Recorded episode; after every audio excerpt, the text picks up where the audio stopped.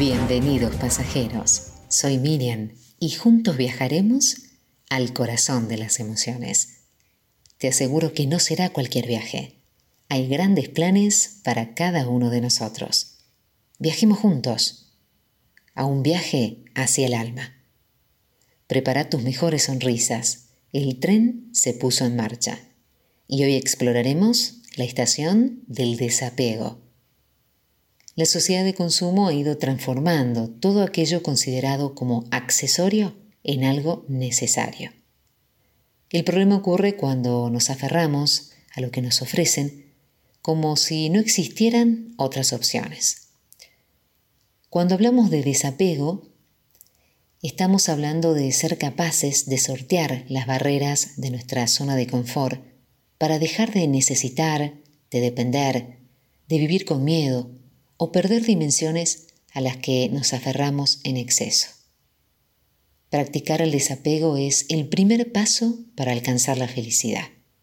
Es permitirnos ser más libres, más ligeros, menos aferrados a lo que tenemos o a lo que nos falta. Vivir desde el corazón, sin tener que necesitar de forma incompulsiva de nada y de nadie. Te voy a contar algunas leyes sencillas sobre el desapego. En primer lugar, vos sos responsable de vos mismo, un principio básico.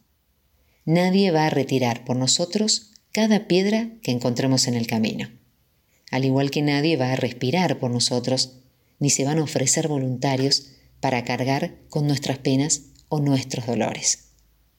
Somos artífices de nuestra propia existencia. Esto implica valentía significa que debemos desapegarnos de las opiniones ajenas, de la necesidad de ser reconocidos o de esperar la aprobación de los demás. Cultiva tu propia felicidad. Sentite responsable, maduro, toma conciencia de tus decisiones y de tus consecuencias. En segundo lugar, viví el presente. Aceptá, asumí la realidad. En esta vida nada es eterno, nada permanece, todo fluye, todo debe seguir adelante. No te centres ni en el pasado ni en el futuro. Céntrate en el aquí y ahora. Sé que esto no es fácil, pero al menos hagamos el intento. En tercer lugar, promueve tu libertad.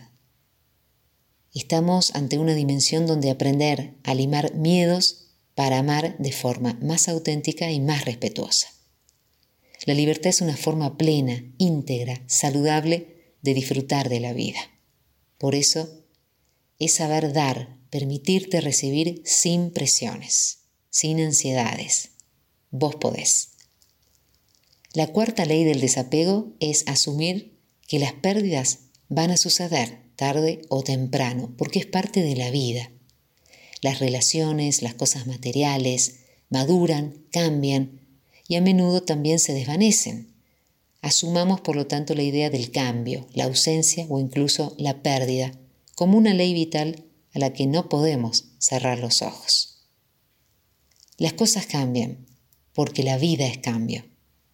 Tenemos que aprovechar las oportunidades, a una costa de renunciar a lo que tenemos sería necesario practicar el desapego hacia ciertas actitudes propias, hacia algún pensamiento limitante, hacia algún miedo, incluso las inseguridades. Hablemos sobre esto, lo pensemos. Te invito a que reflexiones conmigo. ¿Dónde estás? Aquí. ¿Cuándo empezás? Ahora. ¿Qué eres? Este momento. Déjame decirte que ya es hora de dejar de posponer. Esta es tu vida y es momento de ponerte en acción. Te mereces una vida extraordinaria. Que tengas un gran día.